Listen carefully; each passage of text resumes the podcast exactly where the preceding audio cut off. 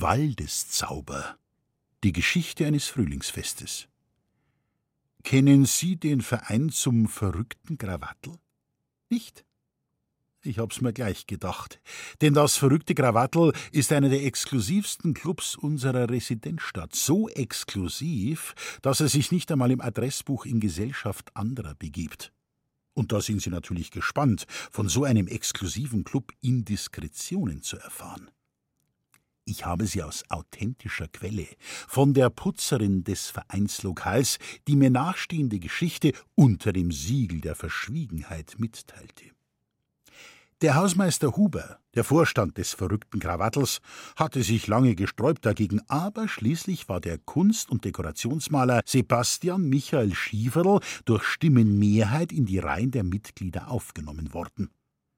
Lasst's mir aus mit de Genie, hatte damals der Vorstand seine Bundesbrüder ausdrücklich gewarnt. Die fressen des Mehrer und zahlen nix. Wir brauchen kein Genie als Mitglied aber die Mehrheit im verrückten Krawattel kaprizierte sich gerade auf ein Genie in ihren Reihen.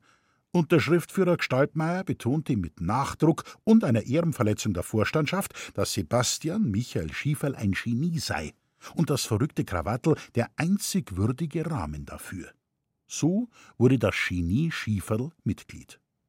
Und blieb es bis zum Lenzbeginn, zu welcher Zeit das verrückte Krawattel sein Frühlingsfest feiern wollte.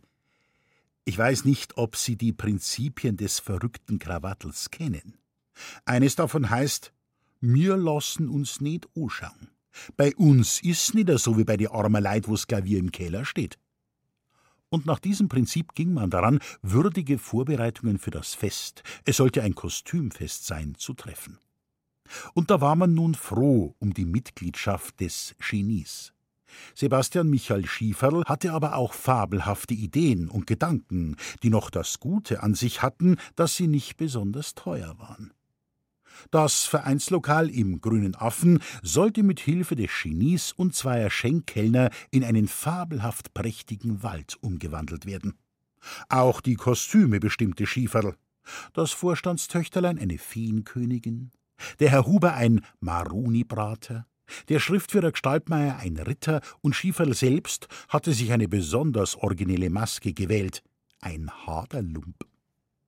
Die übrigen Mitglieder und ihre Damen konnten sich die Kostüme selbst wählen. Grundidee Waldeszauber.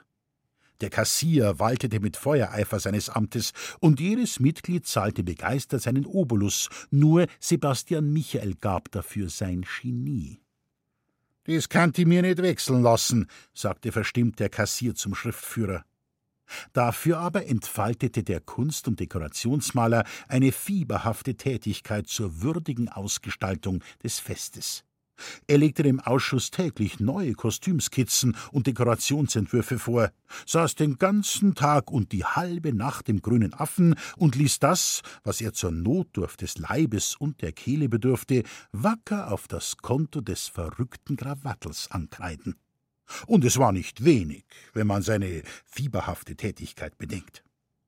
Und als alle Beiträge gesammelt waren, übergab der Kassier sie feierlich dem Genie und der Vorstand Huber nahm als vorsichtiger Mann ein Protokoll darüber auf. Und nun sollte Sebastian Michael Schieferl Einkäufe machen für die Ausgestaltung des Waldzaubers. Noch am selben Abend brachte er zwei Papiergelanden und vier Lampions zur vorläufigen Ansicht. Morgen, sagte er, kimmt das ander Zeug, die Kostüm und die Dekorationen. Ich hab noch hübsch was draufzahlt bei der Geschichte, setzte er bescheiden hinzu. Zu später Stunde wandte sich Schieferl vertraulich an seinen Freund Gestaltmeier. Weißt, es langt halt doch nicht ganz. Wie war's, wenn du nur fünf Makel drauflegst? Alles allein kann ich doch nicht bestreiten. Gestaltmeier ließ sich erweichen. Und das Genie zauberte ihm dafür auf dem Heimweg einen Waldeszauber vor, der seinesgleichen sucht. Es waren noch drei Tage bis zum Fest.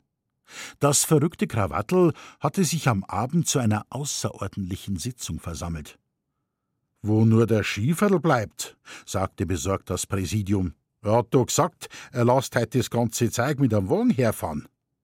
So wart's halt nur ein bisserl, sagte Gestaltmeier, wo der Mensch so viel Arbeit mit uns hat und wo er sein ganz Genie für uns aufwendet. Er wird schon kummer. Der Wirt, der eben die Krüge brachte, mischte sich in das Gespräch. Der Herr Schieferl, ja so, er hat heute Nachmittag im Vorbeigehen gesagt, die Herren möchten entschuldigen, er war nicht recht gut beieinander. Ein Schnaps hat er sich geben lassen auf Rechnung vom verrückten Krawattel. Ah, so, meinte der Vorstand Huber und wechselte mit dem Kassier einen vielsagenden Blick. Dann erhob er sich und klopfte auf den Krugdeckel. Meine Herren, ich weiß nicht, ob ein Genie grad ausgemacht heit schlecht werden muss, aber ich sag nur das eine. Wie war's, wenn wir beim Skifall nachschauerten, wie es ihm geht? Man nahm den Vorschlag an. Eine Kommission wurde gebildet, aus dem Herrn Vorstand, dem Schriftführer und dem Kassier bestehend. Auf dem Weg zur schieferschen Behausung äußerte Huber unverhohlen allerhand Meinungen, die auf den Charakter genial veranlagter Menschen keineswegs ein günstiges Licht werfen. Mit bangen Ahnungen stiegen alle drei die Treppe empor. An einer Türklinke hing ein halb zerrissener Lampion. Da machten sie Halt.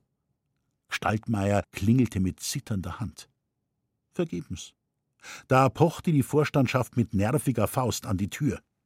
Schlürfende Schritte wurden hörbar, eine keifende Altweiberstimme kam näher, dann wurde eine Sperrkette eingehängt und die Tür eine Handbreit geöffnet. Wie es dem Herrn Schieferl gehe, man sei die Vorstandschaft vom verrückten Krawattel. Da erhob sich die Stimme hinter der Tür zu den höchsten Höhen. Was? Der Blecker möcht's mir auch noch mit dem Bazi, dem ganz ausgeschämten. Aber am Polizeihund haben sie schon schön nachgeschickt. Das sieht euch gleich. Durchbrenner und mitnehmen, wo's nicht nied- und nagelfest ist. Da, das hat auch ein sauberer Spezi für den Zins da lassen. Und ein von Europens Sauberkeit wenig übertünchter Hemdkragen flog vor die Füße der Abgesandten. Dann schlug krachend die Türe ins Schloss. Die Delegierten vom verrückten Krawattel griffen sich an ihre Denkerstirnen. Sie standen sprach- und verständnislos vor dem Nachlass Sebastian Michael Schieferls. Der Vorstand Huber war der Erste, der sich von den allzu plötzlichen Eindrücken erholte.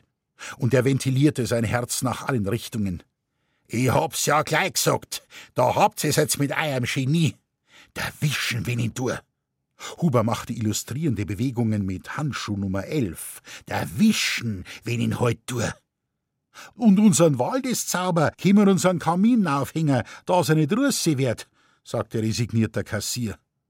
Der Schriftführer Gestaltmeier aber rieb sich noch immer den mutmaßlichen Sitz des Verstandes und sagte ein ums andere Mal in rührender Selbsterkenntnis: Na, bin ich ein Rindviech. Na, bin ich ein Rindviech. Dann stiegen sie wieder zu Tal und verkündeten ihren Bundesbrüdern die traurige Mehr. Im Protokollbuch des verrückten Krawattels aber stand als Eintrag für 1911 zu lesen, dass für heuer von einem Frühlingsfest Abstand genommen wurde, wegen Trauerfalls. Aber die Putzfrau Meier hat die Geschichte aus authentischer Quelle und verriet mir gestern unter dem Siegel der Verschwiegenheit, dass das verrückte Krawattel neuerdings eine geheime Sitzung veranstaltet habe. Tagesordnung Wie kann der Nachlass des Schieferl zu einem Frühlingsfest verwertet werden? Aber die ehemalige Hausfrau will nun nachträglich mit der Herausgabe des Hemdkragens Schwierigkeiten machen.